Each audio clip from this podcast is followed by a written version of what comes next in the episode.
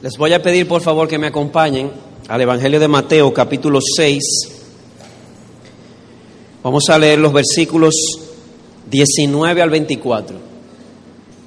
Mateo 6, versículos 19 al 24. Sembrando para la eternidad.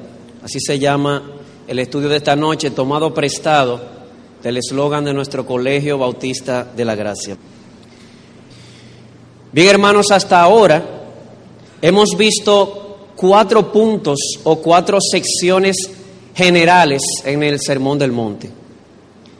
En primer lugar, vimos ya de manera completa el carácter de los hijos del reino, versículos 3 al 12 del capítulo 5, desglosado en lo que conocemos como las bienaventuranzas. Luego de eso pasamos a una segunda sección general llamada la influencia del cristiano o la influencia de los hijos del reino. Cuando los hijos del reino se comportan como lo que son, como lo que se describe en las bienaventuranzas, ellos van a ser sal en un mundo insípido, ellos van a ser luz en un mundo de oscuridad. Luego pasamos a la justicia de los hijos del reino. En el mismo capítulo 5, versículos 17 al 48 donde se nos dice de forma general que la justicia del cristiano tiene que superar a la justicia de los fariseos. Tiene que ser una justicia que venga del corazón. Y eso se desglosó en seis antítesis. No sé si recuerdan, ustedes oyeron que fue dicho esto, mas yo digo esto. Luego entramos a la cuarta sección, la cual acaba de terminar la semana pasada la piedad del cristiano, capítulo 6, versículos 1 al 18. Y el enunciado general es este.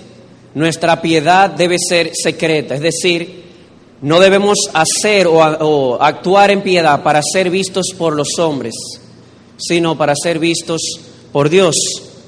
Y eso se desglosó con tres ejemplos, la limosna, la oración y el ayuno.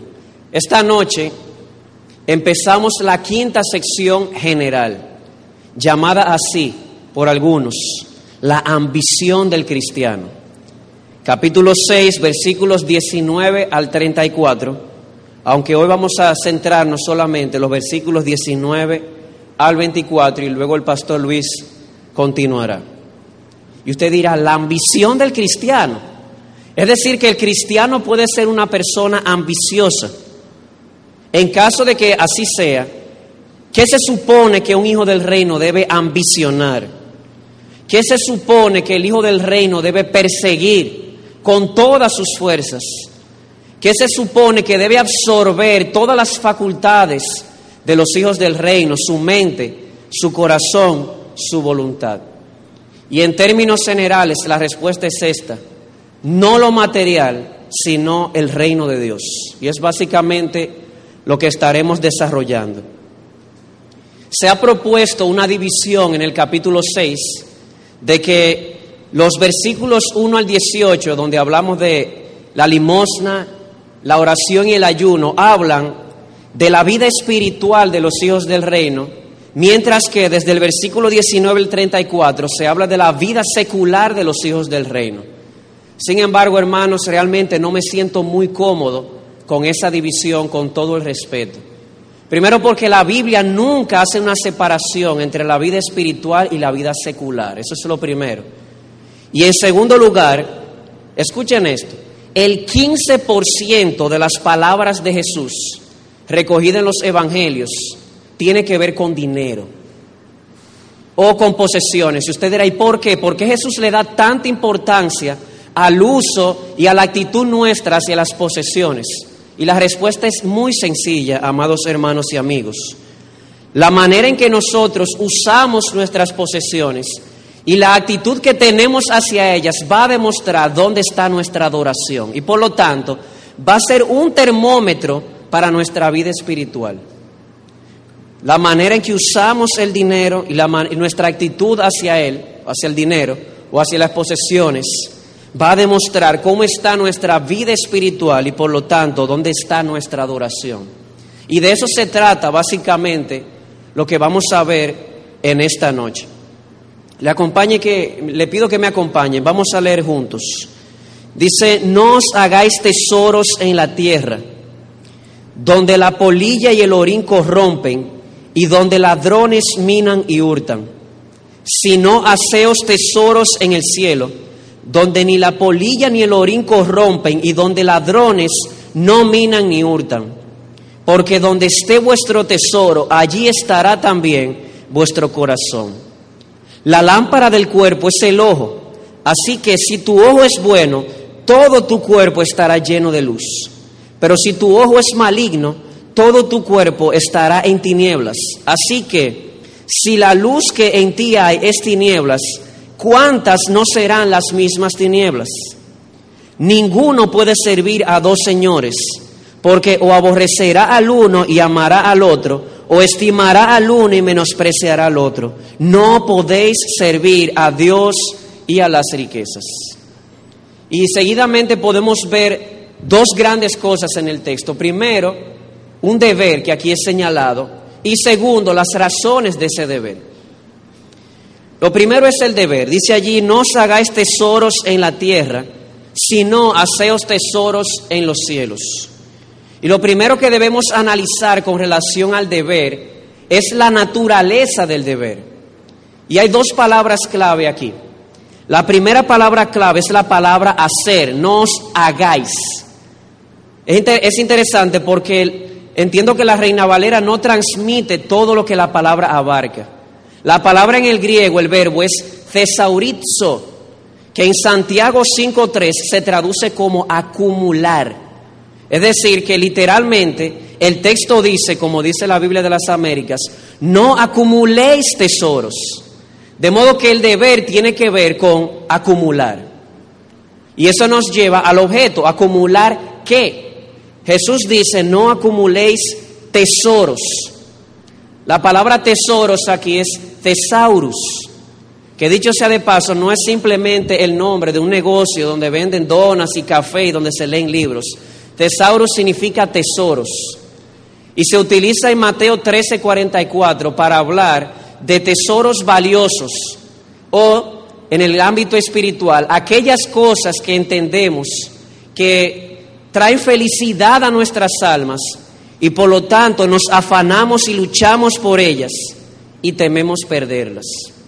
Así que vuelvo y repito, con relación al deber es importante entender la naturaleza. La naturaleza tiene que ver con acumular, hacer tesaurizo es acumular. ¿Acumular qué? tesoros, aquellas cosas que entendemos que nos hacen felices y por lo tanto vamos tras ellas con todas nuestras fuerzas y cuando las tenemos tememos perderlas. Y eso nos lleva a un segundo escalón dentro del deber, el alcance. Ese es el deber, tiene que ver con acumular tesoros. La pregunta es, ¿cuál es el alcance? De manera negativa dice, no os hagáis tesoros en la tierra, sino haceos tesoros en los cielos.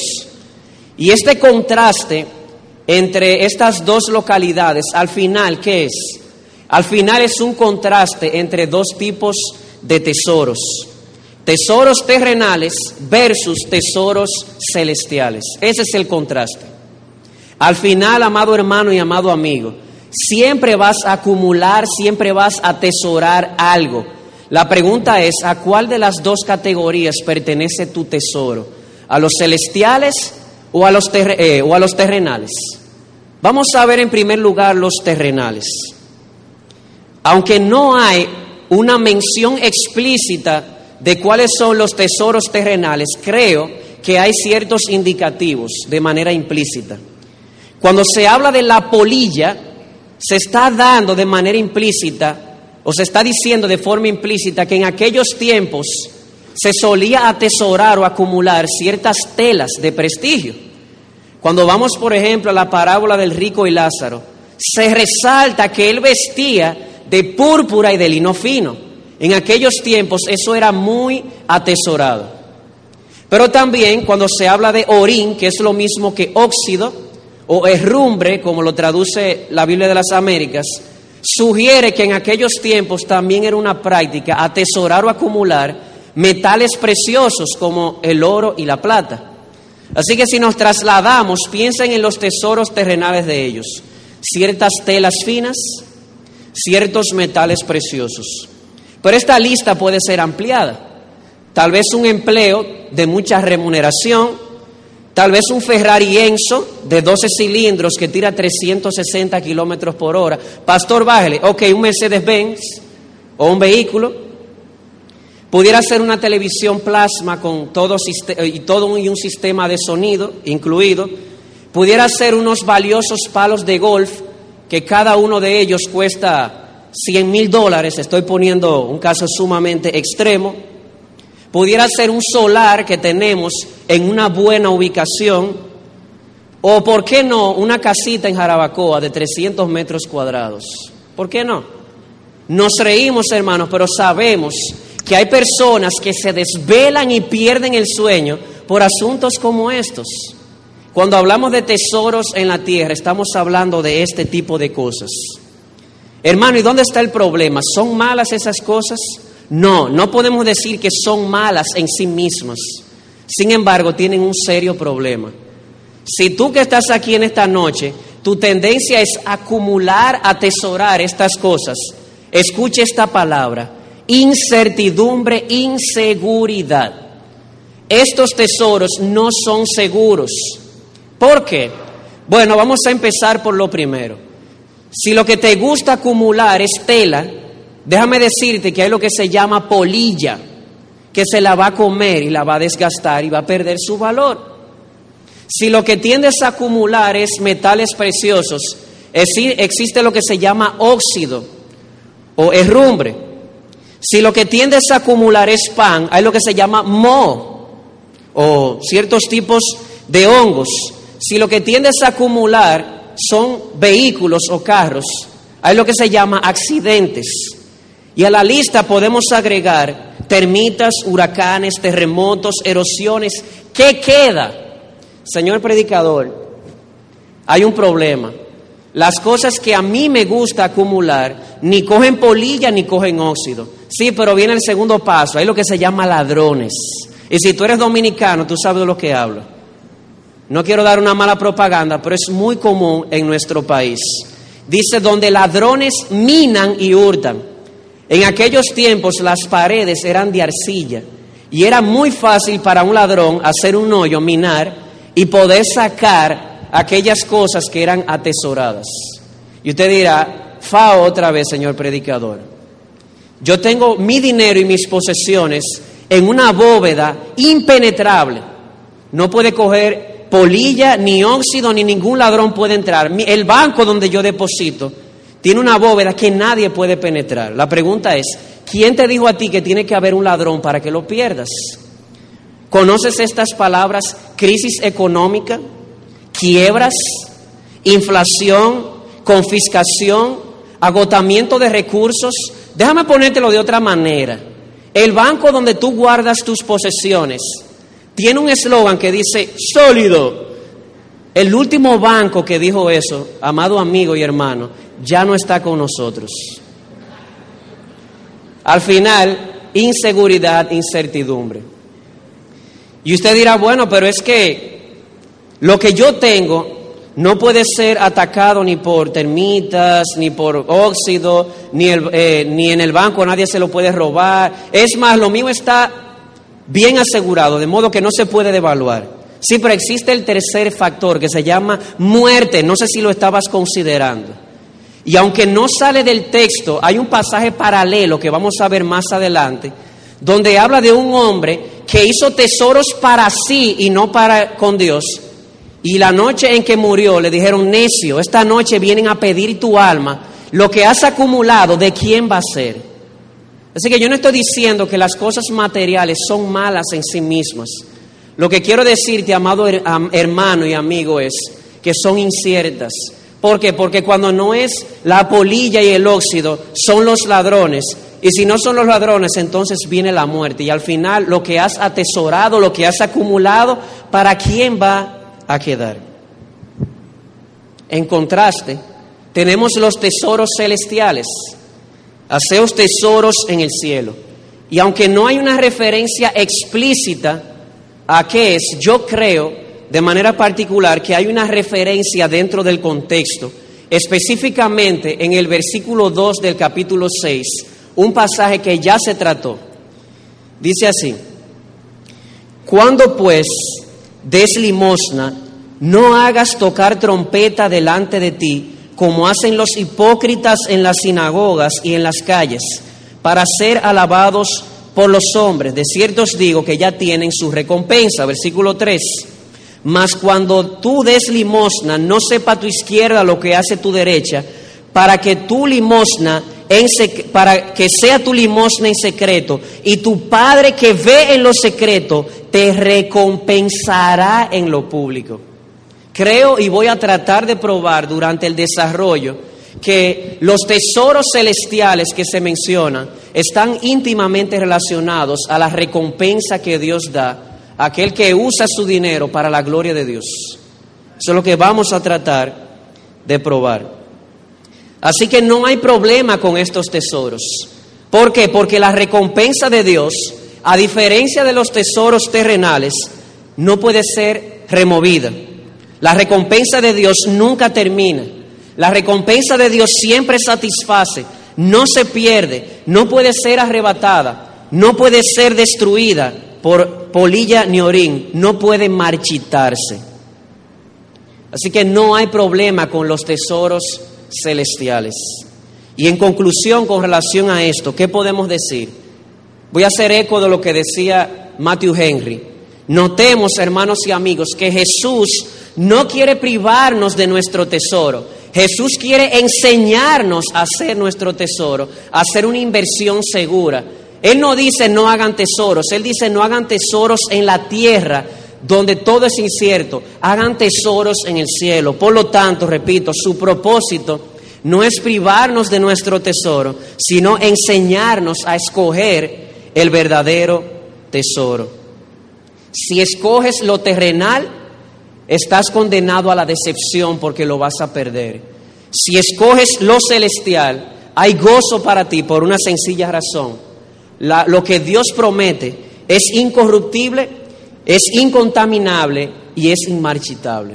Así que aquí tienes una acción.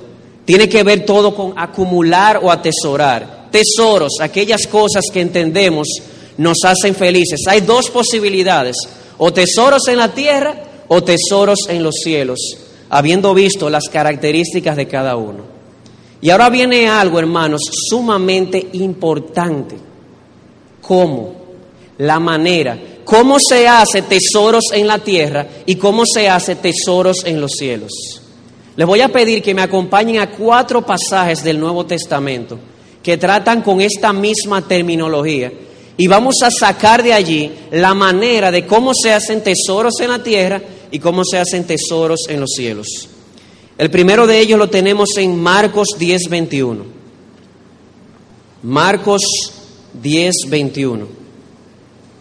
Recordando, recordando el contexto, tenemos al joven rico que se acerca a Jesús y le dice, Maestro bueno, ¿qué haré para heredar la vida eterna?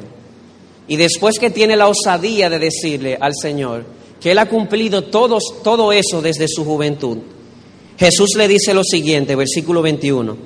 Entonces Jesús, mirándole, le amó y le dijo, una cosa te falta. Anda, vende todo lo que tienes y dalo a los pobres. ¿Y qué dice? Y tendrás que, ¿qué dice? Tesoro en el cielo y ven y sígueme. Si vamos a trazar un diagrama, acción, vende todo lo que tienes, dalo a los pobres y el resultado es este, tendrás tesoros en el cielo. Señor predicador, ¿significa esto que yo debo vender todo lo que tengo para darle el dinero a los pobres? Déjame decírtelo de esta manera, significa que no solamente tu corazón, hermano, tus posesiones le pertenecen al Rey de Reyes y Señor de Señores. Por lo tanto, si Él las pide de ti por amor al reino, debes estar dispuesto o dispuesta a rendirla a sus pies. Eso es lo que significa. Más radical el texto no puede ser. Algunos entienden que aquí es un mandato particular al joven rico. Tengo problemas con eso, porque Jesús le dice a todos los hijos del reino que deben hacer tesoros en el cielo. Y aquí se nos dice que una de las maneras es siendo generosos y dando, vendiendo lo que tenemos, dándolo a los pobres, a aquellos necesitados, y el resultado será que tendremos tesoros en el cielo. Señor predicador, un solo versículo como que no me convence. Bueno, pues sigamos con la lista. Lucas capítulo 12, versículos 20 y 21. El caso del el rico insensato. E, esto tiene lugar en una parábola que Jesús trae precisamente porque un hombre viene y le dice a Jesús, Señor, dile a mi hermano que parta la herencia conmigo.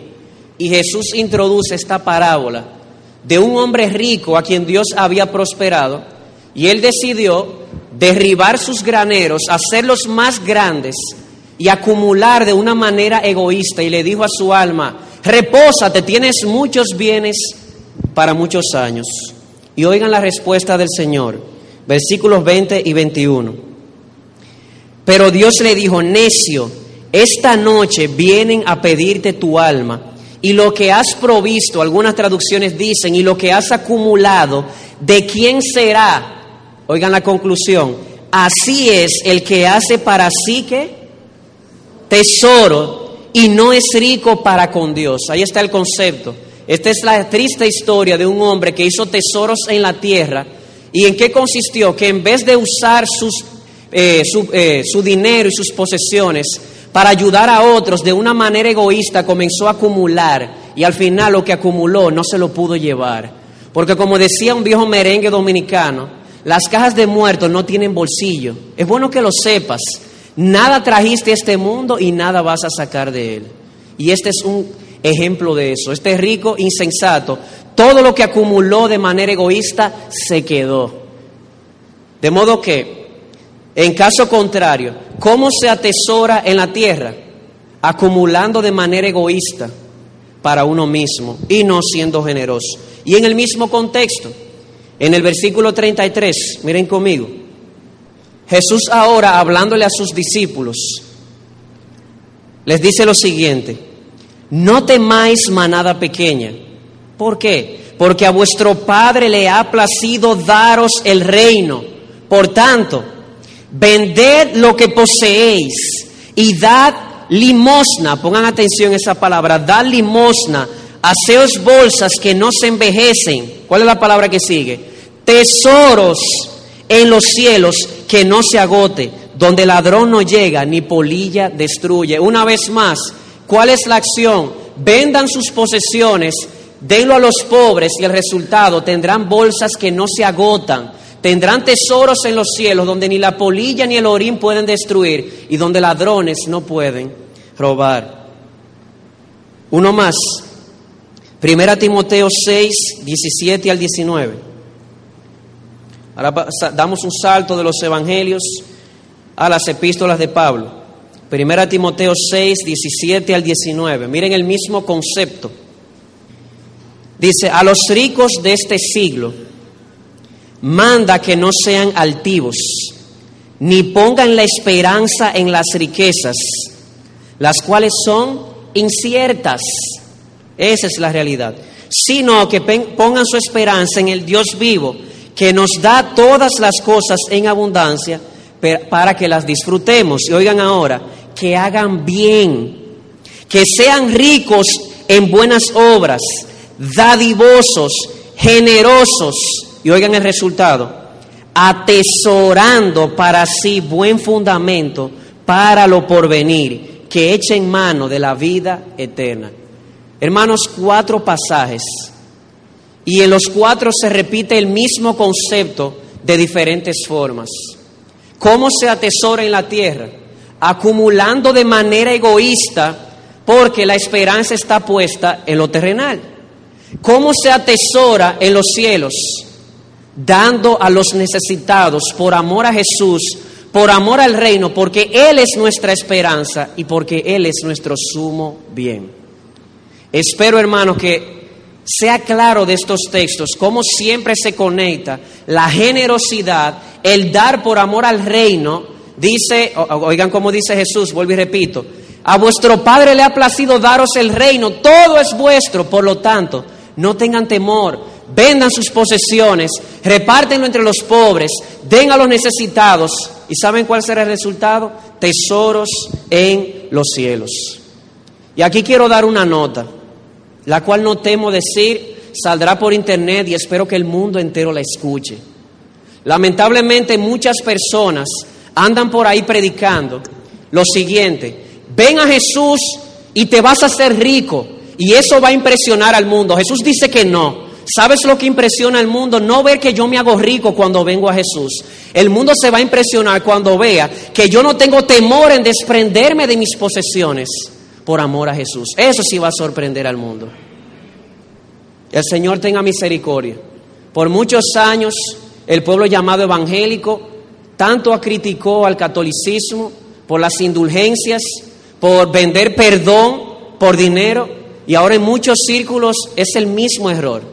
Que vendemos bendiciones por dinero, como si la prosperidad fuera un fin en sí mismo. Hermanos, lo que más impresionará al mundo es ver que no tenemos temor de vender lo que poseemos, de repartirlo entre los necesitados, por amor a Jesús, por amor al reino. Así que en conclusión a este primer punto con relación al deber, lo que se almacena de manera egoísta, puedes estar seguro que se pierde. Y lo que se comparte generosamente por amor a Jesús, produce tesoros en los cielos. Esa es la enseñanza de esos cinco pasajes que hemos visto, incluyendo el pasaje de esta noche. Lo que se comparte generosamente por amor a Jesús produce tesoros en el cielo. Se cuenta de un diácono en la historia de la iglesia llamado Laurentino. En una ocasión un soldado romano le dijo, enséñame tus tesoros. Y el diácono le dijo, venga a ver. Le llevó a una habitación llena de personas enfermas, lleno de viudas, huérfanos y necesitados. Y le dijo, he aquí los tesoros de la iglesia. Porque es desprendiéndonos de nuestras posesiones para ayudar a este tipo de personas que nos asegura acumular tesoros en los cielos. Así que, amado hermano, mientras más sacrificada y gozosamente demos por amor a Jesús, mayor gozo en el cielo. Mayor gozo en el cielo. Hay, un texto que tengo en mente. Lucas 16, 9. Dice lo siguiente. Ganad amigos por medio de las riquezas injustas. ¿Para qué? Para que cuando éstas falten, os reciban en gloria. ¿Puedes imaginar, amado hermano, gozo mayor que este? El momento de tu muerte, cierras tus ojos en este mundo, los abres en gloria, ahí está Cristo recibiéndote y junto a Jesús una serie de amigos que le dicen a Jesús, Jesús, esa persona que está entrando por la puerta te amaba a ti más que a sus bienes. ¿Hoy por qué? Porque no tuvo temor de usarlas para ayudarme por amor a ti y para hacerme ver con sus riquezas que tú eres la verdadera riqueza. Amados hermanos, esa es nuestra tarea, usar nuestras posesiones para que otros puedan ver que el verdadero tesoro es Jesús, no lo material. Cuán grande gozo, hermanos, en el cielo, si hacemos tesoros en los cielos y no en la tierra. Sin embargo, volviendo allá al texto donde iniciamos, Mateo capítulo 6, vamos a ver que Jesús no solamente da la dirección de hacer tesoros en la tierra, en los cielos y no en la tierra, sino que da tres razones particulares por las cuales hacer tesoros en los cielos y no en la tierra. Y la primera razón es que la manera en que nosotros usemos nuestras posesiones va a demostrar dónde está nuestra verdadera pasión. Miren el versículo 21. Porque donde esté vuestro tesoro, allí estará también vuestro corazón. La palabra corazón aquí, como ha señalado el teólogo León Morris, hace referencia a los afectos, a las emociones, a los deseos, a las ambiciones. Ahora escucha estas preguntas incisivas, amado hermano. ¿Qué es lo que más tú valoras? ¿Cuál es tu más ardiente anhelo? ¿Cuál es tu ambición? ¿Cuál es tu mayor gozo? Y te hago estas preguntas, amado hermano, porque al final nuestra verdadera pasión, nuestro verdadero gozo, nuestra verdadera ambición va a demostrar realmente o va a desembocar en hacer tesoros en los cielos. O dicho de otra manera, eso se va a manifestar en la manera en que usamos nuestras posesiones. Si nuestra ambición, si nuestro más grande gozo son las riquezas terrenales, el resultado será vamos a acumular de manera egoísta. Pero si nuestra ambición y ardiente anhelo es el de Pablo, magnificar a Cristo, el resultado será sencillo, dar de manera generosa para que otros, por medio de nuestro dinero y por medio de nuestras posesiones, puedan conocer a Jesús. ¿Por qué? Porque al final, así como el girasol se inclina al sol, nuestras acciones se van a inclinar a aquel lugar donde está nuestra verdadera pasión se va a inclinar a aquel lugar donde nosotros valoramos más o aquello que valoramos más.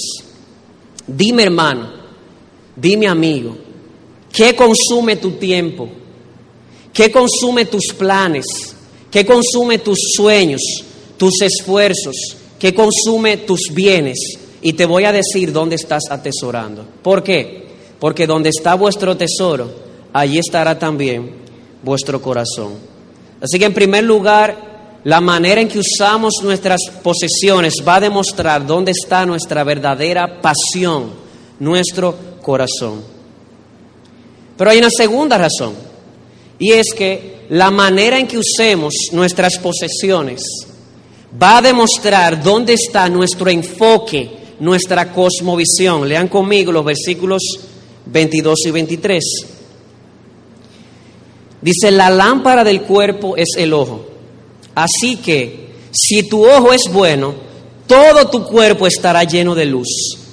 Pero si tu ojo es maligno, todo tu cuerpo estará en tinieblas. Así que si la luz que en ti hay es tinieblas, ¿cuántas no serán las mismas tinieblas? A través de muchos años he escuchado predicadores usar este texto para hablar de la lujuria. Y es cierto, hermanos, vimos en el capítulo 5 que cuando vemos a una mujer y la codiciamos, ya hemos cometido adulterio. Pero este texto no tiene nada que ver con adulterio fornicación. Noten que es un sándwich. La lámpara del, ojo eh, del cuerpo es el ojo. Y eso se encuentra en el mismo medio de dos declaraciones. No se hagan tesoros en la tierra, sino en los cielos. Y abajo dice, no se puede servir a Dios y a las riquezas. De modo que está, cuando hablamos del ojo aquí, ¿de qué hablamos? Veamos primero la ilustración. Se dice que el ojo es la lámpara del cuerpo. ¿En qué sentido? Bueno, el ojo, en un sentido biológico, es quien provee al cuerpo iluminación y dirección. Por lo tanto, si nuestro ojo está bien, todo nuestro cuerpo tendrá dirección. Pero por otro lado, si nuestros ojos están mal, pregúntenle a Ronnie, a Lourdes y a todos los que tenemos aquí que trabajan con el ojo, no importa cuánto sol haya, siempre va a haber confusión, nunca habrá dirección. Y tengo en mente eh, una porción de la película Rocky, Rocky 4, ustedes la vieron, cuando Rocky va a Rusia a pelear con un ruso que topa aquí arriba, el hombre no podía, estaba, eh, había confusión en su mente ¿Por qué? Porque su visión estaba nublada. Él le dijo a su entrenador, es que yo veo a tres oponentes. Y el oponente le dijo, pues mire, enfócate en el del medio y dale a ese. Y eso es lo que sucede, hermanos, cuando nuestros ojos no están enfocados, habrá confusión. Y eso se pasa al plano espiritual. Cuando hablamos del ojo en sentido espiritual, estamos hablando de nuestro entendimiento. ¿Dónde está enfocado nuestro ojo espiritual? ¿Dónde está enfocada nuestra cosmovisión?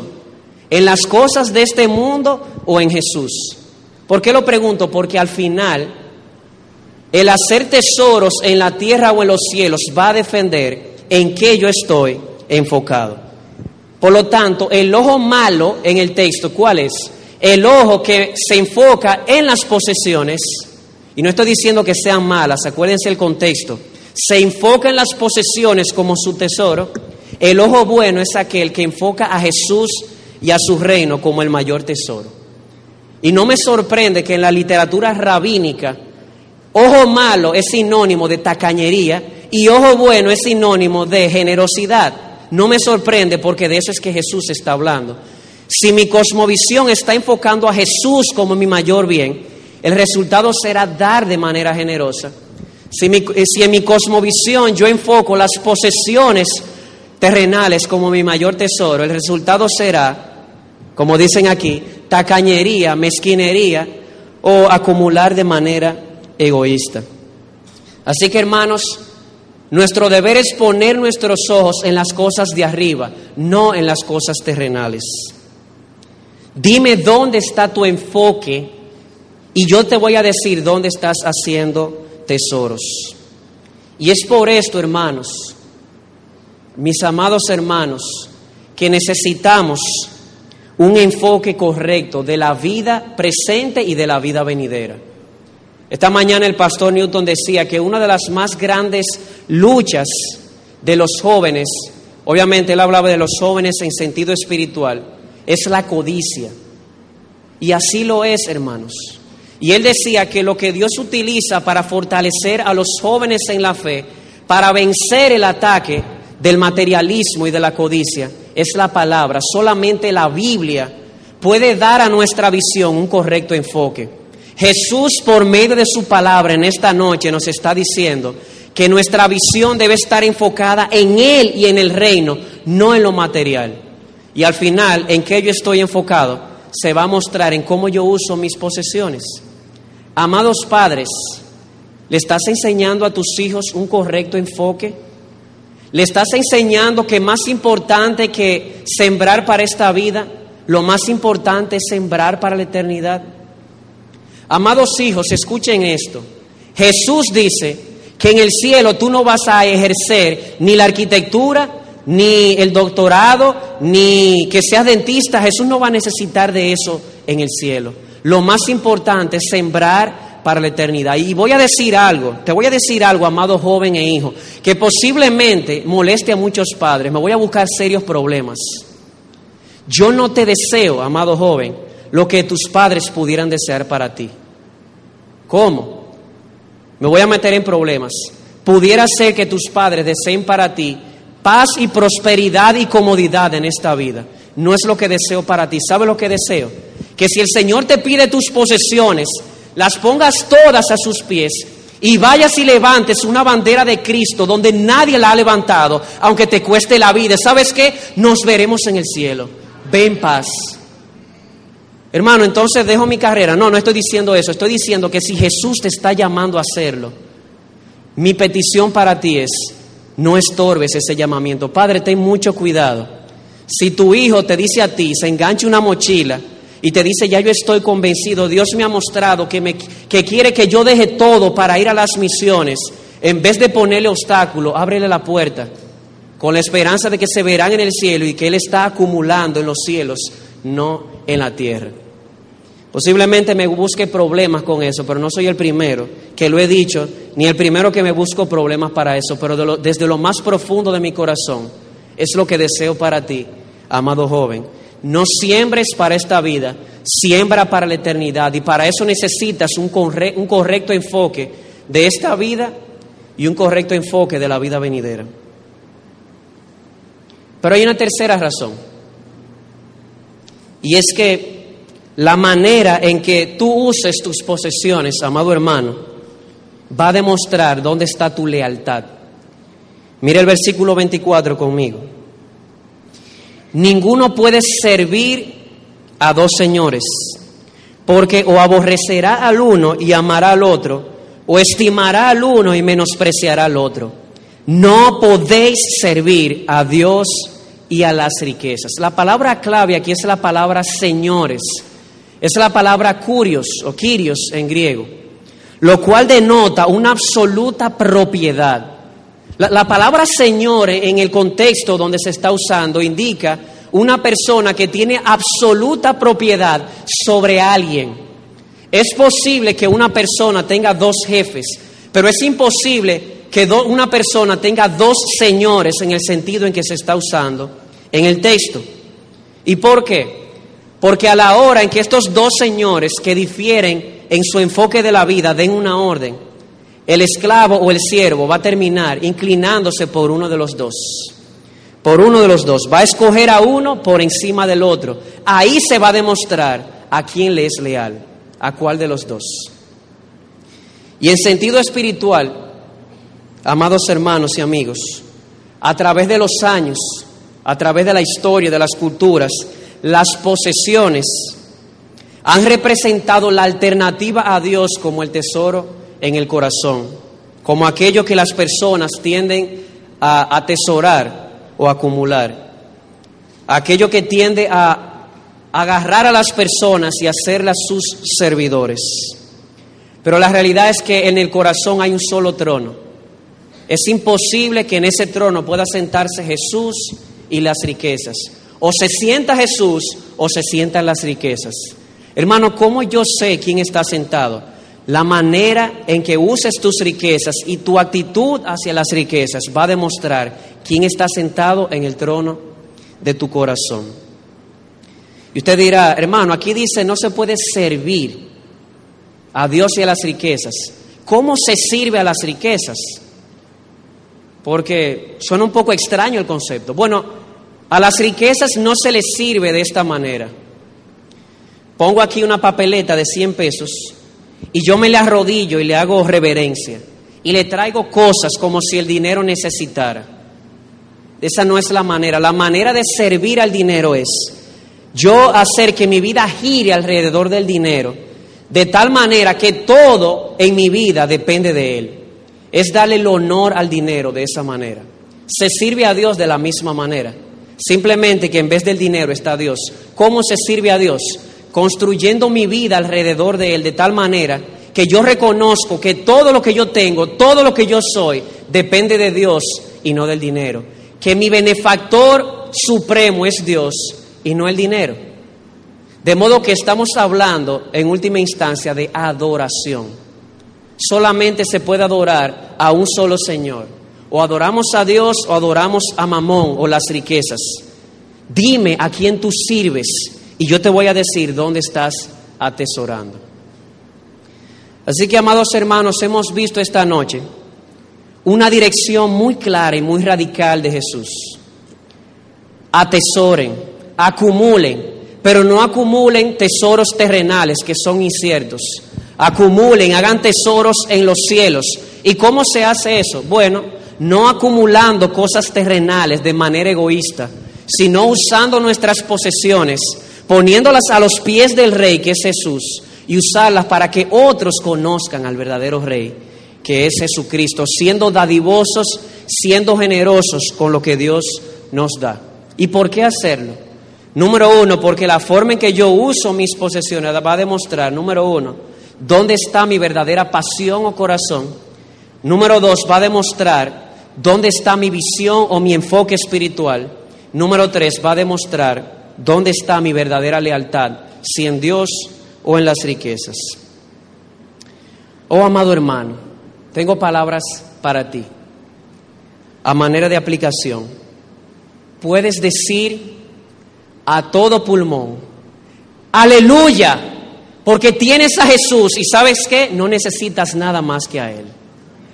Puedes perder tu carro, puedes perder tu casa, puedes perder tu eh, finca o tu, cualquier posesión que tengas, pero nadie te podrá separar del amor de Dios que es en Cristo Jesús.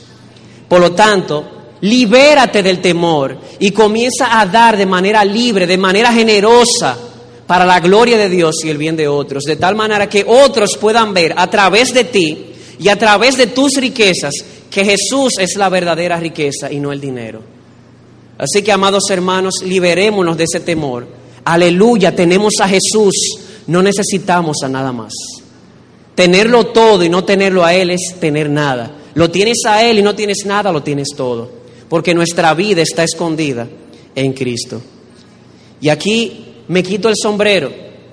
Aunque toda la gloria le pertenece a Dios, me quito el sombrero al pensar en ciertas personas en nuestra iglesia que a lo largo de sus vidas cristianas no han tenido ningún temor de dar, dar, dar de manera generosa para que otros en necesidad puedan ver que Jesús es el tesoro.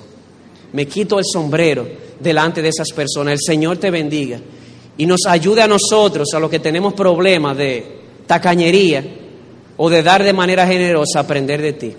Por eso estamos en el mismo cuerpo, para estimularnos unos a otros al amor y a las buenas obras. Y a ti, amado amigo, déjame decirte algo. Si tú juzgas a Jesús por nuestro mediocre ejemplo de cómo usamos las riquezas, yo estoy seguro que la visión que tendrás de Jesús será un Jesús mediocre. Pero déjame decirte, número uno, perdónanos. Perdónanos, pero quien ha fallado no es Jesús, sino nosotros. Jesús no es un Jesús mediocre, Él es un Jesús glorioso. Él es todo cuanto tú necesitas. Él es el sumo bien de tu alma. Todo lo que tu mente, corazón y voluntad necesitan para estar saciadas están en Jesús, no en las posesiones. Así que olvídate del mal ejemplo que hemos dado y enfócate en Jesús, porque Él nunca te va a fallar. Nosotros sí, pero Él no. Así que yo te ruego en esta noche que tú dobles tus rodillas ante el verdadero tesoro, que dobles tus rodillas ante el verdadero Rey de Reyes y Señor de Señores, el Señor Jesucristo. Abrázale con todo tu corazón, mente, alma, fuerzas. Abraza su sacrificio perfecto en la cruz por nuestros pecados y confiesa con tus labios, y no solamente con tus labios, con tu vida y con tus posesiones, que Él es el sumo bien de tu alma. Confiesa que Él es el Señor para gloria del Padre. Y de aquí para el cielo, el Señor les bendiga.